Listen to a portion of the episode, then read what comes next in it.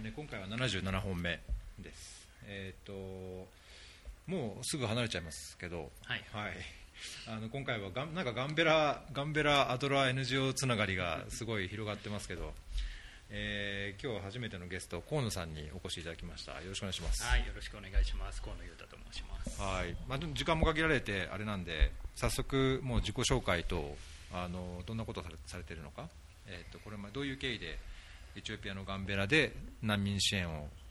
に携わるようになったのか、まあ、そこら辺のちょっとお話お伺いしたいんですけど。はい、えー、リスナーの皆さんはじめまして、えー、アドラジャパンでプロジェクトマネージャーとして、えー、エチオピアのガンベラ州で、えー、駐在を、えー、していました河野裕太と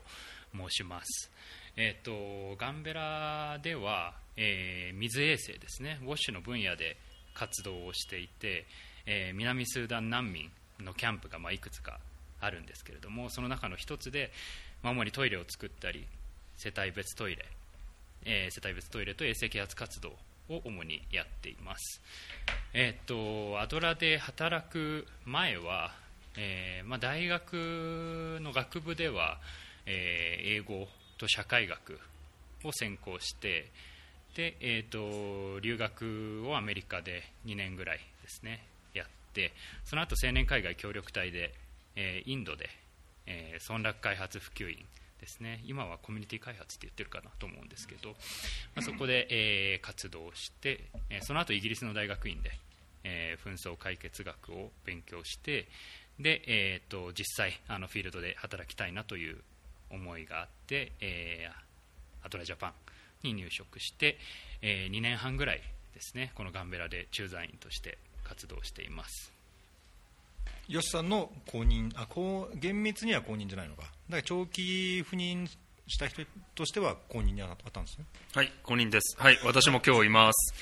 紹介されてませんけどいつも逸郎さんと一緒にいるキャラみたいになってます。はい、えー、ガンベラ駐在員第2号の斉藤です。で河野さんが第3号。はいそうですね。ですね。はい、はい。よろしくお願いします。でこのポッドキャストにあのこのポッドキャストにあのポッドキャストっていうのは僕そもそもそんなに聞かなかったんですけど、えーと、この間たまたま中華料理屋さんでお話しする機会があってでそこであの逸郎さんにまあ、こういうのやってるんだよってポッドキャスト知ってるって言って、え、知りませんっていうふうに言ってじゃあちょっとっていうことで教えてもらったんですけど面白いですね。あのやっぱりこうはいあの生の声あの NGO とか、まあ、国連とかそういうヒューマニタリアンのところで働いてる人の生の声ってなかなか聞く機会がなかったんで、まあ、ちょっともっと早く教えてほしかったなと思っております。広めましょう今から。なんでもっと早く。でそんなにこれ多分インターネットで見てもそんなにあれですよね。負荷ないですよね画像じゃないんで。どうなんですかね。うん多分ね多分音声どんぐらいなんだろう。だけどアップロードするのは560メガとかある時もあるからだけどダウンロードするのにはそんな大した、ね、問題ないと思いますからね。そうだからインターネットがあの接続ガンベラよくないんですけど、まあ、ちょっと事前にしてたらそういうのももっと聞けて駐在員生活が楽しかったのになとちょっと思いました。でも本当にこれはあのこういう生の声って聞けない人が、聞きたくても聞けないっていうか、自分でこう探したりしても、まあ、ネットで探してもこうどこかの、えー、と組織のこんな人が働いてますみたいなのはあの見れるんですけど、まあ、ちょっとそこからちょっとまあ若干砕けたような感じで聞けるっていうリソースは非常にいいなと思いますので。だからそれをぜひ今日河野さんと吉さんに砕けた生の話をお願いします、はい、お願い。しますよろしくお願いします。じゃあ早速ですけどガンベラ2年半って言いましたっけ？はいそうです、ね、2年半、ね、どんな活動をされですか、まあ、難民の支援っていうのはまあ大枠としてあるものの、具体的にどういう分野でどういう活動をして、まあ、どういう苦労があったかっていうところも含めてえっと、分野はウォッシュですね、水衛生の分野で、えー、世帯別トイレの建設、水商売ですね、出た出た、はい、はい、この間、話題になった水商売、はい、水商売の分野で、えー、世帯別トイレの建設、それと、まあ、衛生啓発活動、まあ、衛生啓発活動っていうのは、まあ、手を洗いましょうとか、あの水を飲み水とか入れとく容器、ポリタンクの容器があるんですけど、そういうの洗いましょうとか。あの環境をきれいにしましょうとか、まあ、そういうキャンペーンをやったりあの個別訪問をしたりあのしてこう難民を警察していくっていう活動をやってましたね、まあ、それが大枠の、えー、活動なんですけど、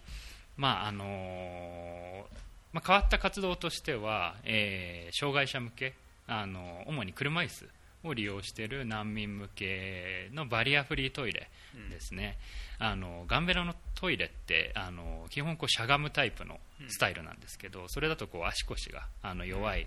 あの車椅子利用者の方使いにくいんで、えーとまあ、座り式ので、えー、と建物の中でこう車椅子がこう展開できるようなあとまあ手すりとかもあって体重移動できるようなトイレを入れたり、えーあとは、えー屎尿分離型乾燥トイレ、まあ、UDDT ですね、えーとまあ、便を、え6ヶ月ぐらい、えーまあ、寝かせておいて堆肥に変えてあの使えるようになるっていうトイレなんですけれども、まあ、そういうのをあのパイロットで入れたりですね。あとは、えー、と難民がアクセスできるあの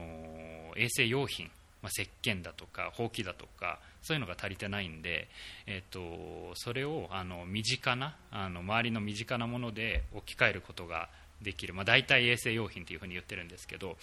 そういうのの普及もやりましたね。例えば、えー、と石鹸がないところだったらあの毎日の調理の後に残る灰とか灰あのアルカリ性なんでこう動物性の脂肪とか分解できてあの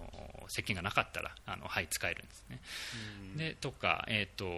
ほうきも結構足りてないっていう声が多いんで、えー、と雨季にだけガンベラ結構、まあ、雨季にはこう草が生えてくるんですけどそういう草を、まあ、雨季の間にこう活用してほうきをたくさん作っておいてあの寒気にも使えるようにとかそういう活動もしてましたねで大変なことですね。まあそうですね、まあ、大変なのはいろんなアクターがガンベラにいるんで、まあえー UNHCR もそうですしあとは政府もそうですし、えー、と同じ難民キャンプで活動している NGO も20ぐらいいるんで、まあ、そういうところとの調整だとか、うん、そういうのは大変でしたね。あとはスタッフあのスタッフの育成をあの自分なりに、まあ、この2年半ですごい力を入れたつもりなんですけれども、まあ、スタッフがその国際スタッフに頼るっていう体制よりは自分たちで考えて問題解決をしていってでダメだったらそれを上司に、えー上げて、まあ、その上司もエチオピア人なんですけどでなるべくそこで解決してもらってで、えーそれでもダメだったらあの国際スタッフが対応するっていうようなあの事務所作りっていうところがあの力を入れたところであり大変だったところかなと思います。あちょっと今あの僕も水商売なんで すごい聞きたいことはあるんですけど、まあ、時間も限りあるんであの限定して言うとあの、まあ、JOCB で2年間インドにいてで、まあ、留学して今 NGO で2年半勤めたということですけど、まあ、そのバックグラウンドからしてもそのスタッフの育成、まあ、HR の部分から、えー具体的な事業のその衛生水衛生に関する各事業、まあ、これいろんなバ知識というか経験がないと簡単にはまあ普通の常識として知らないことも多いと思うんですけど、まあ、これらをまとめてその自分のさ業務としてやるにあたってあの最初からもうスイスイとできました。それともあの実際は過去にその会社経験や NGO 経験があってその時にこう似たようなあのノウハウを身につけたとかなんかそういう過去にどういう関連した業務があったかとかっていうのはあるんですか？えーとまあ、プロマネ業務とあとはウォッシュに関しては、まあ、正直あのこのガンベラでの経験がその初めての経験だったんですよね。でまああのもともと駐在始めた時から、まあ、2年ぐらいはあのいるつもりだったんで、えっとまあ、ガンベラのうちのチームが良かったのは、まあ、それまでにある程度こうチームビルディングができててそう。前任者のあの前任者のおかげ？誰かな？前任者はなんかあのいろいろチームビルディングというか、はい。働き方で苦労したって言ってましたけど前。あそうですか？大変大変でしたけど。そうだから多分その頃のあの、はい。あれがこうしっかりこうマテリアライズしてよかったですよかったあのはい、何かを残せて。すはいはいいえいえいえ。あのなので全くゼロから始めたわけではなかったっていうのも、まあ、結構もうすすでにあの着任した時は心強いチームではあったんですよね、まあ、なので、まあ、そんなにあのまあ、焦っても別に知識が身につくわけでもないし、あの変に何も知らないのに変えてもしょうがないと思うんで、まあ、まずは1年ぐらいはちょっとまあ座って様子を見て、あのまあ、彼らが解決できない問題があったらあの解決するし、まあ、あとは事業が進捗通りに進んでいるかってこれは別にそんなに難しいことじゃなくてもう最初にあの進捗表みたいなのがあって今月は何を何個作るとか、えー、とこの活動何回やるとかあるんであの、まあ、それにあのちゃんとあのなんでしょう。あのスケジュール通りにできてればあのいいかなというふうに思ってました。で、まあ、難民支援の知識としては、まあ、あのここで働く前に、えーと、日本で、えーと、難民を受け入れるあの組織があってそこで2年半ぐらいですかねあの勤務をしていたっていうところですかね、まあ、あとは大学院で勉強したっていう、まあ、それぐらいですね、うん、でもなんであすみません僕からなんですけどなんでこの難民というテーマにこう興味を持ったのかなっていうのが結構個人的には気になってそのインドにいた時は多分難民ではなかったですよね。で、まあ、そこからこうシフトしてきてこうなぜこの分野に興味を持ったのかなっていうところをちょっと聞かせてください、はい。えっとまあ、実はあの大学院を卒業したら本当はすぐにあの本当はすぐに現場に行きたかったんですよね。途上国に行って、うん、それこそ今みたいな仕事をしたかったんですけど、まあ、ちょっとあの家族のあの健康上のあの心配があって日本にいなければいけなくてでその時に働いたのがあの先ほど言ったその日本で難民支援をしている団体なんですね。でまあ、そのそれが終わった時に、まあ、じゃあどうするかっていうふうになって、まあ、ちなみにあのそこからすぐにあの今の職場になったわけじゃなくて1年ぐらいあの北海道であの全く異業種の国際協力とはそんな関係ないところで仕事をしてたんですけどでもやっぱりその現場に行きたいなっていうふうになって、でじゃあ現場に行く時に、まあ、その前にど何かしらの組織にその受かってポジションを取らなければいけない。っていう時になった時にじゃあ自分の強みっていうのは何なの何なんだろうなっていうふうに考えてで、まあ、大学院で勉強したこととその難民支援を2年間やってたというところで、まあ、その2つでそのポジションを取って、まあ、当然興味もあのあったんですけれどもそれでこのガンベラのあの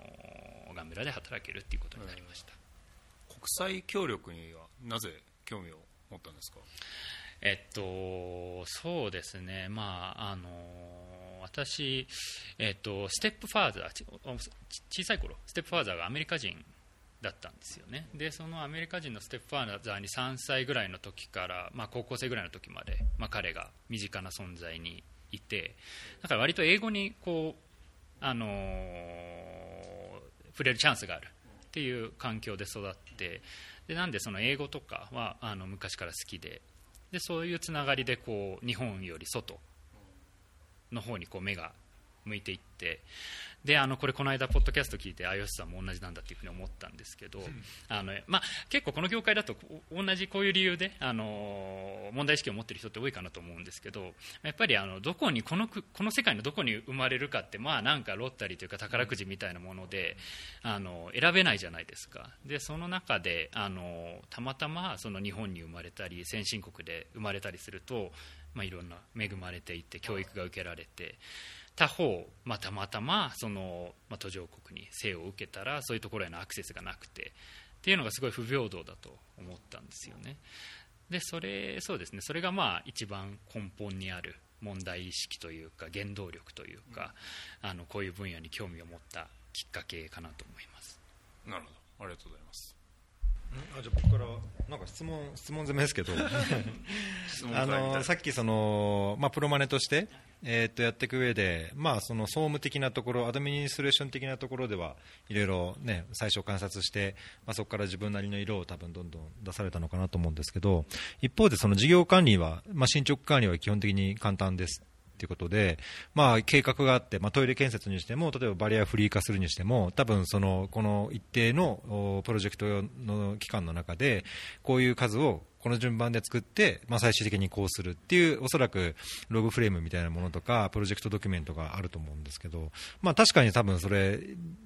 まあ、コントラクターにせよ自分たちにせよ作る、こう作る、いやこの研修をする、ね、何人に対してやるっていうのをやることは簡単かもしれないですけどそれに応じたあの期待した効果や成果を出すっていうのはまあ、そこまで簡単じゃないのかなと思うんですね。で、多分事業管理においてすごい難しいのは、その単なる進捗管理をして、計画的に活動を実施するだけじゃなくて、その活動が期待した効果、あるいは期待以上の効果が出せを出せるように、まあ、工夫する、例えばこれ、バリアフリーのトイレを作っても、実際に、まあ、うまく使われないとか、あの障害を持っている方のニーズに合ってなかったらだめだし、あのその死尿分離のエコさんトイレも、こじゃあエコさんをこうみんな使えるような社会的バックグラウンドがあるのかとか、仮に啓発して使ったとしても、じゃあその分離した後の資料をちゃんと活用できるのかどうかとか、まあ、活用仕方がどういうふうになるのか、単なるこう捨てるだけじゃなくて、再利用して、じゃあその栽培に使うとか、なんとかに使うとかした場合に、本当に期待できた効果があって、継続的に続けられるものなのかっていうところが多分、その開発事業の一番の問題なところで、場合によっては一番見えにくくて、あるいはその支援する人に寄付する人あの人にとっても、まあ、何やってるかわからないって言われるのは多分この本当インパクトとかアウトカムのところだと思うんですね。そこら辺のそのアウトカムインパクトのところで事業管理をしていく上でなんか工夫されたこととか苦労されたこととかあります？グッドクエスチョン。ですね、はい、すごい確信ついた質問いきなり来ましたね、そうですね。で、えーと、まず世帯別トイレの建設とその衛生啓発活動についてはあの、まあ、これまででもその継続してやってきたことでもあるし、そうなんです、そうなんです、なので、あのトイレがあればその使うっていうのはもう分かっていたことなんですね。でちなみにその公共トイレだったりすると、まあ、あの掃除をしたがらないんですね、難民の人が、まあ、他の人が使ってるから、なんで私が掃除しなきゃいけないんだみたいなふうに思って、ただ世帯別トイレに関しては、あの割とあのちゃんと掃除をする。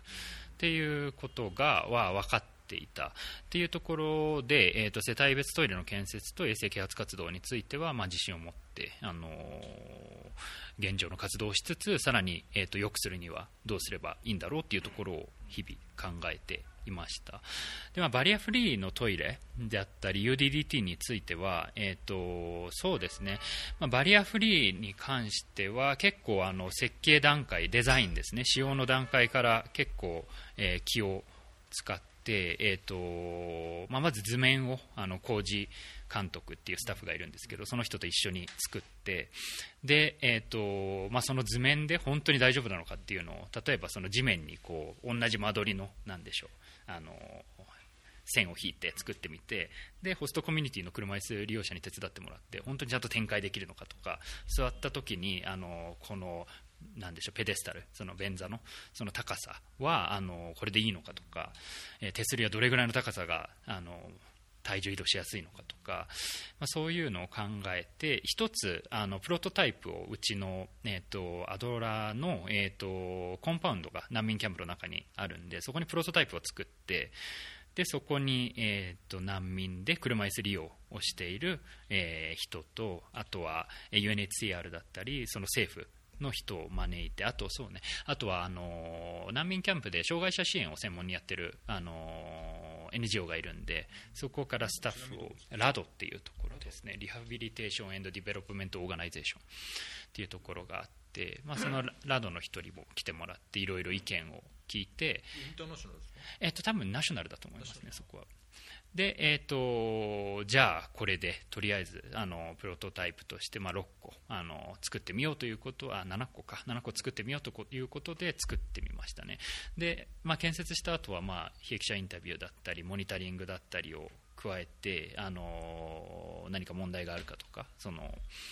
もうちょっと良くするにはどうすればいいのかと。かいうのを見てるのが今の段階ですね、でまあ、UDDT あの死尿分離型のトイレについてはあのまず問題意識としてその世帯別トイレっていうのが大体3年とか4年でいっぱいになってしまう、あのピットラトリンっていっても地面に2 5メートルから3メートルぐらいの穴を作ってそこにこう、まあ、トイレをしていくっていうことなんで大体世帯別トイレも3、4年でいっぱいになってしまうんですね。であのはいはい。リコミッショニングするんですか？レコミッションします、はい、なので、あのまあ、なかなか、あのキャンプ内の、あのトイレのカバレッジが増えていかないっていうのが課題としてあってでもっと対応年数が長いトイレっていうのはどんなのがあるんだろうっていうことで、まあ、いろんなエチオピア以外の取り組みだとかあのいろいろとあの勉強して。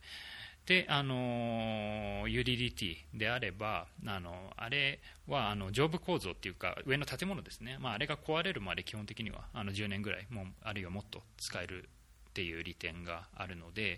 で、まあ、導入をしてみました。ただまあ導入してみたら下であの結構コストが1機当たりのコストがすごい高くて、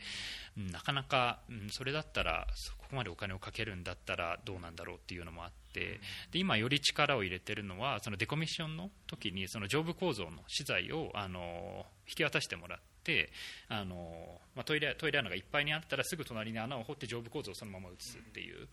あの方向に持っていけたらいいなと思って、まあ、これもいろんな課題があってこう難民も難民であの中古のあの建築資材アイロンシートとか使いたがるんであのなかなか交渉に難航してるんですが、まあ、今は持続性という意味ではそっちの方がより現実的かなというふうに思ってます。で UDTT は何がいいかっていうとあのピットラトリンはそんなにあのなんでしょう作れるところがある意味限られていてちゃんとこう、まあ、そもそも穴が掘れるっていうのが大前提なんでその 穴掘った先に岩があってそもそも掘れないとか穴は掘ったけど雨季にすごい洪水の影響を受けて水が入って穴が崩れちゃうとかそういうところになかなか難しいんですね。だけどあの UDDT の場合はそのトイレ穴がいらなくて地上にその便を溜めておく層ができるんで、まあ、そういうところ向けかなというふうに今は考えています。いや超楽しいこういう話。まあ半分仕事の話だからあれなんですけどこのその死尿分離のパンっていうかあのスラブはプラスチックかなんかのやつを輸入かなんかしたんですか？えー、と今コンクリートであの、はい、作ってます、ね、あじゃあその型枠を作ってそうです。でもう量産できるようにしてそうですそうですそうです。うん。ちなみにあの障害者で難民キャンプでどれぐらいのあの割合いるんでしたっけ、えー、っとまあ、いろんな障害の種類があって、うん、一番多かったのはその、まあ、目が見えないとか、そういうあの難民の方が多いんですけどちなみに、えー、っと今、えー、っと活動している呉難民キャンプっていうのは人口が大体、まあえー、今5万2000人ぐらいいるんですけれども、えーとその障害者車椅子利用の世帯は、えー、大体40世帯ぐらいかなと思います、はい、1%満たないぐらいか、うんうん、そうですね。0.08%ぐらいか。1世帯 5, 5名ですね今 UNHCR だと、うん、うん、そうです、ね、5万2000は僕が多分行った時2014年から16年の時も5万ぐらいだったんで数だけ見ると変わってない。そうですね。帰ってる人もいるし新しく入ってきてる難民もいる。新しく入ってる来る難民も一部いるんですけど基本今クレ難民キャンプはかなり stable な難民キャンプになってて新しい入ってきた難民はその、まあ、ムニエルっていうあの一番新しいキャンプに送られていますね。なので呉としてはそんなに人口のあの増減はないっていう状,、況です。ちょっとまた質問なんですけど、はい、その僕がいた時は2014年から16年ぐらいでその紛争が始まったのが2013年の12月15日。で、まあ、僕ごめんなさいこれ僕の興味なんですけど僕が行った最初のフェーズってすごい緊急だったんですね。緊急でとりあえず命をこう救うみたいなところからで今もうここまで続いてて5年ぐらいも続いてるじゃないですか。でいつも議論になってたのがこれどれぐらいこう続くのかみたいな話でっていうのはそのニューウェイ・オブ・ワーキングみたいな話をこの前逸郎さんともしましたけど あの例えばこのキャンプが1年ぐらいの寿命だとしたらそこにお金をバッと投下してすごいクイックな支援をすることにあの集中すればいいけどみたいな話があったんですね。で結局今5年続いてるじゃないですか。でこれからの見通しみたいなものってどんな感じであの思われてるんですかね？UNHCR なりガンベラの政府なり。まあ、これは本当にあの難しい質問というか、うん、あのまあ、我々もまあ、現場であの、まあ、頭を悩ませているというか、まあ、そういう問題なんですけど、うん、多分あの近々にその難民がじゃあ全員帰ってっていう状況、うん、あるいは大規模に帰ってっていう状況にはならないんじゃないかなと思います。あの今、和平合意があの進んでいてあの、まあ、これまでと比べてあのこれまであのシーズファイヤーしてもあのすぐあの壊れちゃったっていうよりはあの続くんじゃないかとは言われてはいるんですけれども、まあ、じゃあ難民の動きがあの帰還する難民の動きがあるだろうとかそういった見通しは今のところ立っていない状況かなと思います。なるほどね。和平合意が続いてもまだ変えるという見通しもないし難民キャンプを閉めるという方向でもない。でもお金もどんどん援助のこう潮流から見るとどんどんお金も減ってくるじゃないですか。でこれ僕が今後今後担当することなんですけど、まあ、 New Way of Working って言ってその humanitarian と development の nexus その緊急支援と長期的な開発っていうのをどういうふうにこうつなげていくかみたいな話でそうすごいこう 実際どうやってやっていくのかなみたいなのが現場の人からすると見えないじゃないですかそのどこでこう conflict が終わるのかみたいな、うん、見えないね、見えない中でこう何年間これをやるのかなみたいなのが僕は結構疑問に思って、まあ、それ勉強したいなみたいに思ってあの大学院に行ったんですけど、うん、すみませんなんかまああのまあ、UNHCR が提唱してエチオピア政府も採用しているあの CRRF、 Comprehensive Refugee Response Framework っていうのが一応一応してるんじゃないですかね。合ってない気がするけど。合ってない。いやそれ Comprehensive Refugee Response Framework って、基本的にその、まあ、包括的にっていう意味は僕の理解ではそのホストコミュニティでの受け入れとか、まあ、そのなんだろう難民キャンプをこう孤立化させてなんかやるっていうよりは、もっと包括的に地域でこうと溶け込ませていくというかいうようなイメージなんですけど、まあ、それが多分ウガンダとかはやってるのかなっていう、まあ、この前あの安子さんって他のゲストの時にも聞いたんですけど、まあ、ウガンダとかやってたりとか、まあ、ヨルダンもちょっと半分やってるような感じでもなくはなかったけど、まあ、それを見るとエチオピアってまあ明らかに隔離してるというかアラでしたっけ、あんま言うと怒られるかな。ねまあ現地政府とかアラとか全然そんな受け入れるつもりもないしむしろもう決めたがってるだけなのかなっていう気がしちゃうんですけど。一応やってるんです一応あのあのそのアラと、まあ、アラってあんまり言っていいのか分からないですけどその現地政府とその UNHCR っていうか、まあ、現地政府が出してるその CRRF のパンフレットとかも一応あってあの例えばアウト・オブ・キャンプ・ポリシーって言ってその難民の中でのその10%だかそれぐらいをその今後あのいつまでにそのキャンプから外に出しますとかインテグレーション・ポリシーって言ってその、えー、難民化してあのエチオピアでの滞在が20年を超えているあの難民たちにはその永住権を与えるとか、うん、ですね。確か20年ぐらい20年だったと思うんですけど。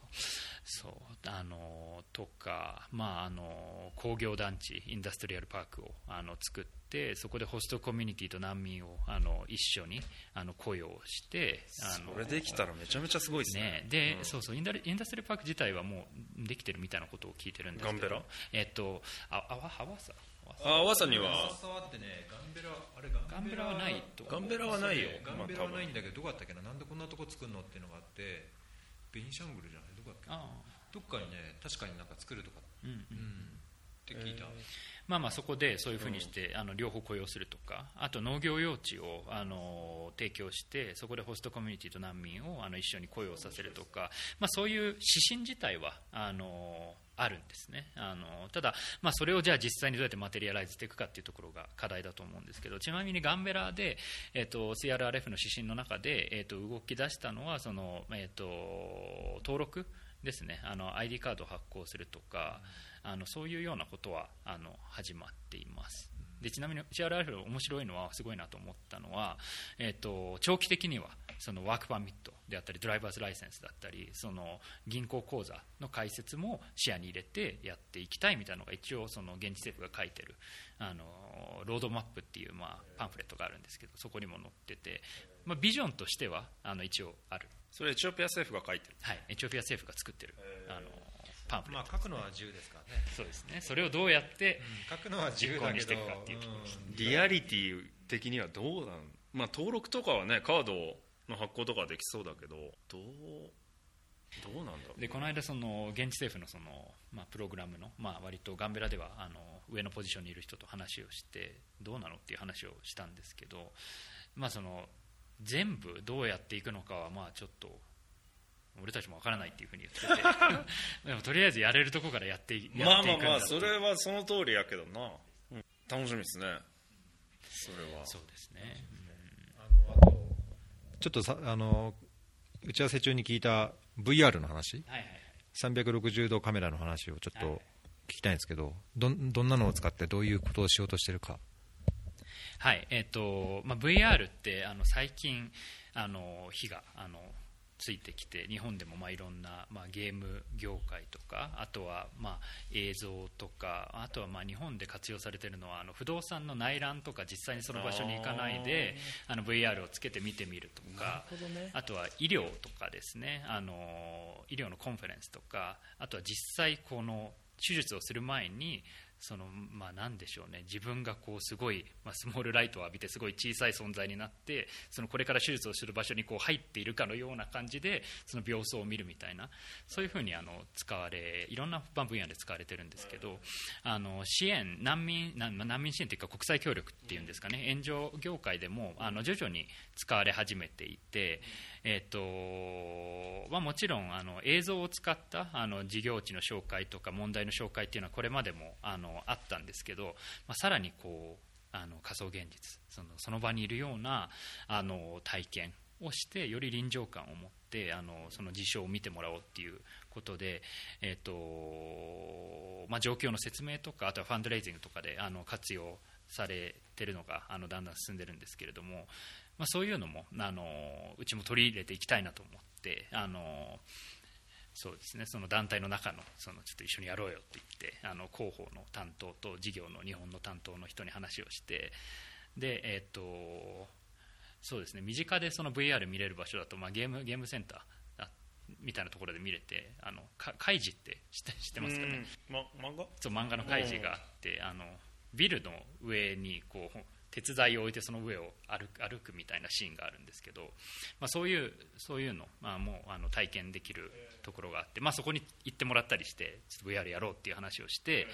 で、えー、と機材を今回はカメラをレンタルしてでエチオピアに持ってきてで難民キャンプの中を撮ったりあとは、まあ、難民キャンプの中からあのうちの団体のその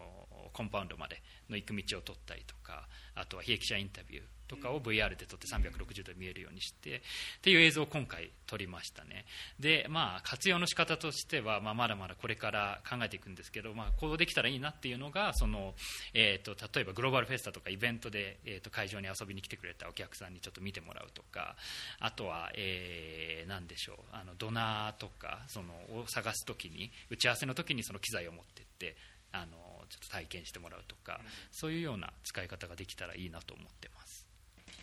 実際になんかそういうの使ってるの見たことあります？ユスさんでも。僕 VR っていう言葉すら知らなかった。まだまだ浸透。AR は知ってるしじゃ AR? あ AR もちろんもちろんもち AR は知ってる。ろん。AAR? ってあれでしょ？あの団体でしょ？それそれ違う違う AR それそれ AR AR あやべえやべえわかんねえわ。AR で AR VR はバーチャルリアリティじゃない。AR えわかんないっす。え AR って聞いたらもう。AAR ってあの難民を助ける会だと思って。そうそう。AR か拡張現実ですよ日本語で言うと。何ですかそれ？はいあのポケモン GO ってあるじゃないですか。はいはいはいポケモン GO ってあれ捕まえるやつでしょ？ポケモンがここに実際現れて、うん。ここにボール投げる、はいはいはい。あれはそのこのリアリティ Augmented Reality 拡張してるんですよ。うん。バーチャルっていうのは要は実際のものは使わずにもう全くの仮想を作り出すのがバーチャルリアリティで AR っていうのはそれとアイノコみたいな Augmented Reality。いやー全然わかんないっす。勉強します。まあ、援助団体というか援助業界で活用しているところは、まあ、例えば UN、ユニセフとかはそういうのを使ってあのファンドレイジングをした結果、まあ、今今までよりもあの従来のやり方よりも全然効果があったとかいうような報告がありますしあと UN の中だと UNVR っていう部署がどうやらあるらしくて僕もネットで調べて知ったんですけど、まあ、それ専用に多分やってる部署かなというふうに思います。あとはまあ NGO でもあのちょこちょこやってるところがありますね。うん。であの活動紹介とかそのファンドレイジングとかで使ってると思いますそうですね、まあ、VR、多分このメディア活用っていうのは、まあ、それこそあのさっきの吉さんの話みたいに、あのまあ、緊急支援、人道支援がこう protracted emergency みたいに言われて、まあ、継続して、まあ、要は chronic な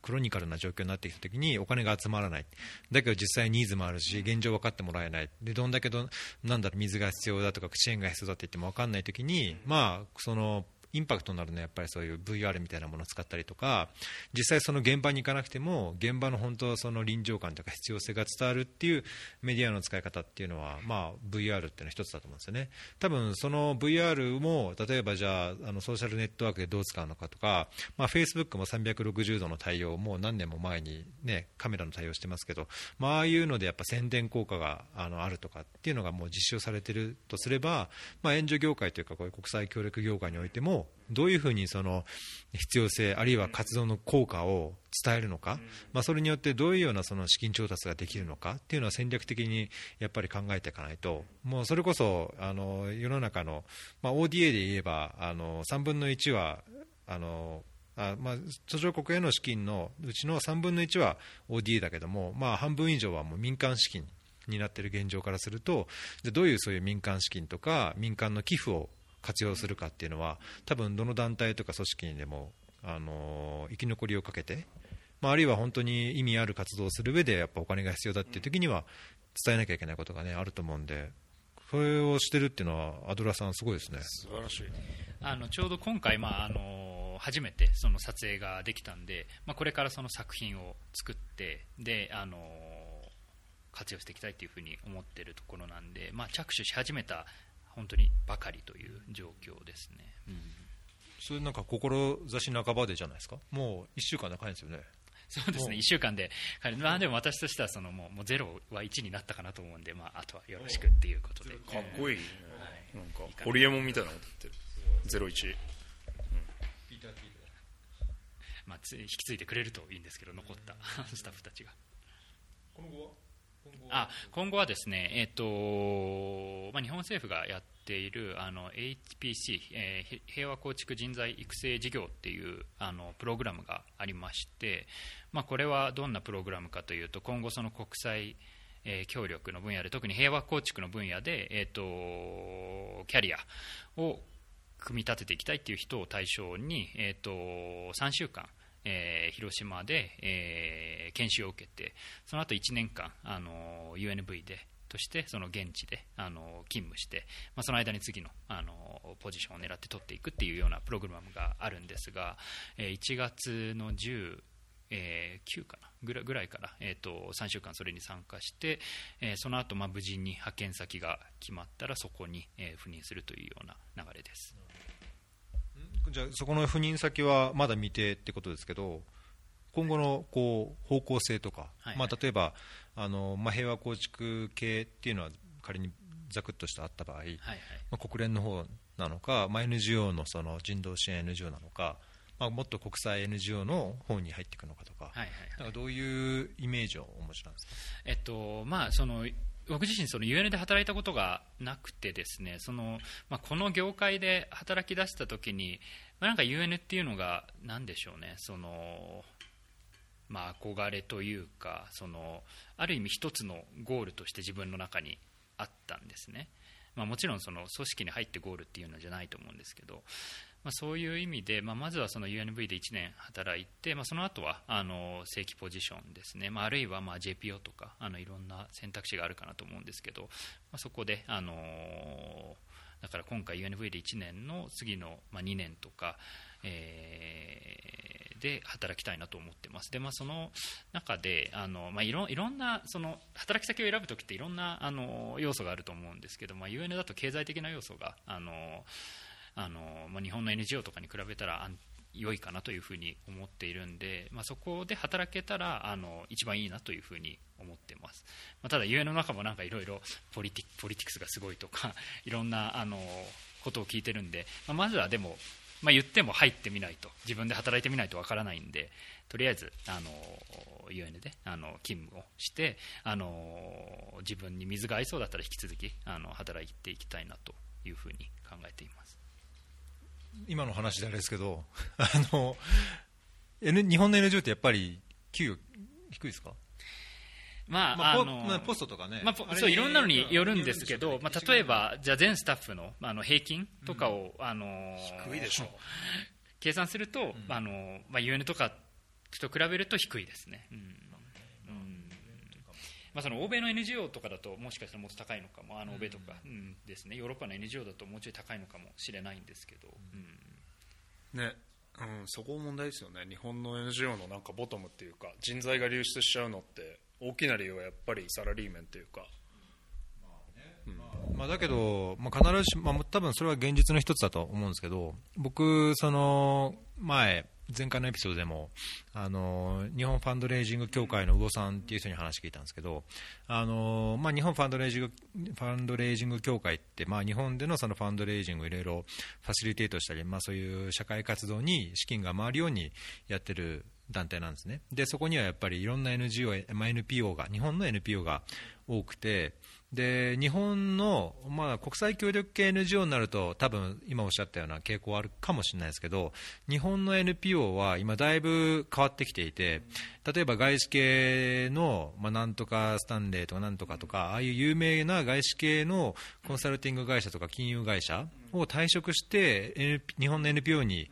入る人も増えてる。で実際、それは何かというとその社会的な社会的に貢献する仕事をしたい価値のある仕事をしたい。で自分のノウハウを生かしたい。っていう人がまあ実際増えてる傾向が一つあるらしいんですよ。で、まあ、実際、じゃあなんでもそういうふうに人が入ってくるかというと、まあ、給与面でも待遇面でも良くなってる。であの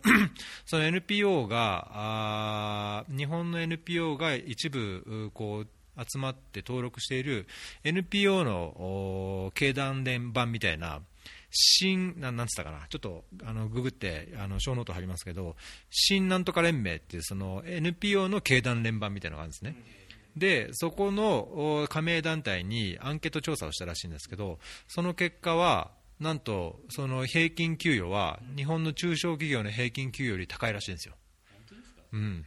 まあ、だけど、そこに多分あの多分これは必ずしも現実は投影してなくて、というのは、その新なんとか連盟っていう NPO の経団連と言われる、あのグループに登録してるのは、おそらくある程度の NPO だったんです。本当にちっちゃくて小規模で、もう本当、なんだろ、自転車操業してる NPO は、多分多くの場合入ってないと思うんですよだから調査の対象となって NPO 自体が要はクリームオブクロップみたいなこう、まあ、本当上積みある程度経済的にも事業規模的にも大きいとこ。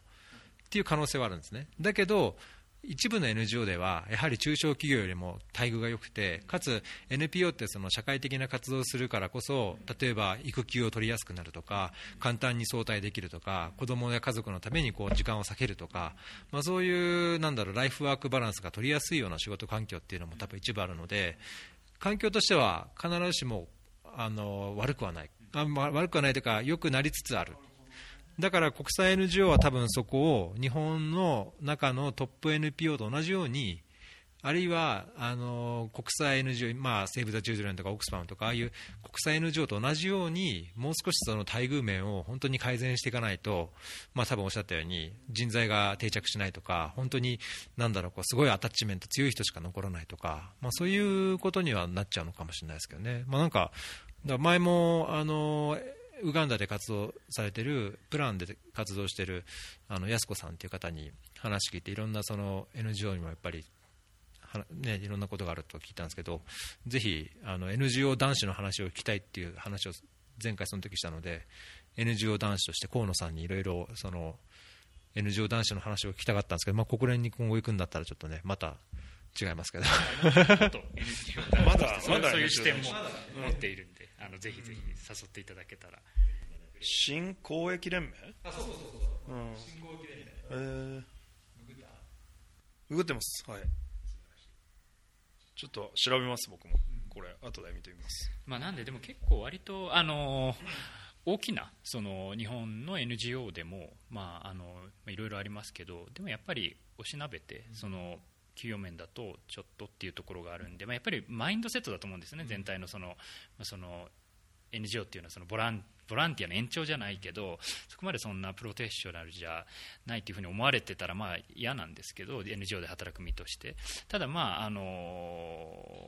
同じ能力を持っていてその民間で働いてたらもっと給与はあの多いっていうスタッフいっぱいいると思うんですね。ちゃんとあの、まあ、英語も喋れてあの、まあ、現地に行ってって仕事をしてとかあの、まあ、なので、まあ、全体としてそれまメンタリティの部分なのかもしれないですけどあの企業の底上げっていうのがあるとあのもっとで人為人材が残ると思うんですよね。実際僕も NGO の仕事すごい好きですしあの これこの間もちょっと言ったんですけどあの僕仕事があのつまらなかったり嫌だったりするとあのパートナーあの人材募集サイトの パートナーを見てあの現実逃避するっていう癖があるんですけどあのこのアドラであの働いた時は全くあのそういうことがなかったんで仕事自体は本当にあの楽しいしなのでもっとこう人が残ってくれるような環境になったらいいなと思います、ね、じゃあちょっとあの縁も竹縄なんですけども一度ここで切って今回まあエピソードを2つに分けて配信するということでここで、え1本目のエピソード切らせてもらいます。はい。じゃあ、いつもの、えー、宣伝になりますけども、えー、フェアリー .fm では、あの、ツイッターアカウントを持っています。えー、フェアリーアンダースコア FM で、えー、ツイッターにて、えー、各エピソードの配信、え、更新情報の配信や、過去の人気エピソード等の配信をしています。ぜひ、えー、こちらのフォローもお願いします。あと、ゲストの方々も、えー、ポッドキャストに出てくださったヨシさん、えー、ツイッターアカウント持ってますので、ぜひ、えー、フォローしてください。河野さん持ってます？やってない。ツイッターやりたくない。始めましょう。始めましょう。よしさん増えましたねちょっとね。僕もね40人ぐらい。さんと話してから始めたっていうか、まあ、アカウント持ってたんですけどフォロワーゼロだったんですよ。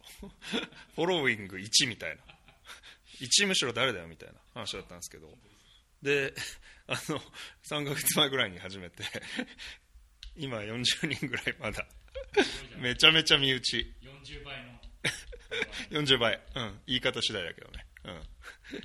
はい、頑張ります。はい。えっ、ー、と、ぜひ、えー、このエピソードはあ77番目になります。えー、fairy.fm スラッシュ77で、えー、ホームページでもご覧いただけますし、えー、ポッドキャストアプリでダウンロード、無料ダウンロードいただければ、あお聞きいただけます。ぜひお願いします。はい。じゃあ、では、また、えー、78に進みます。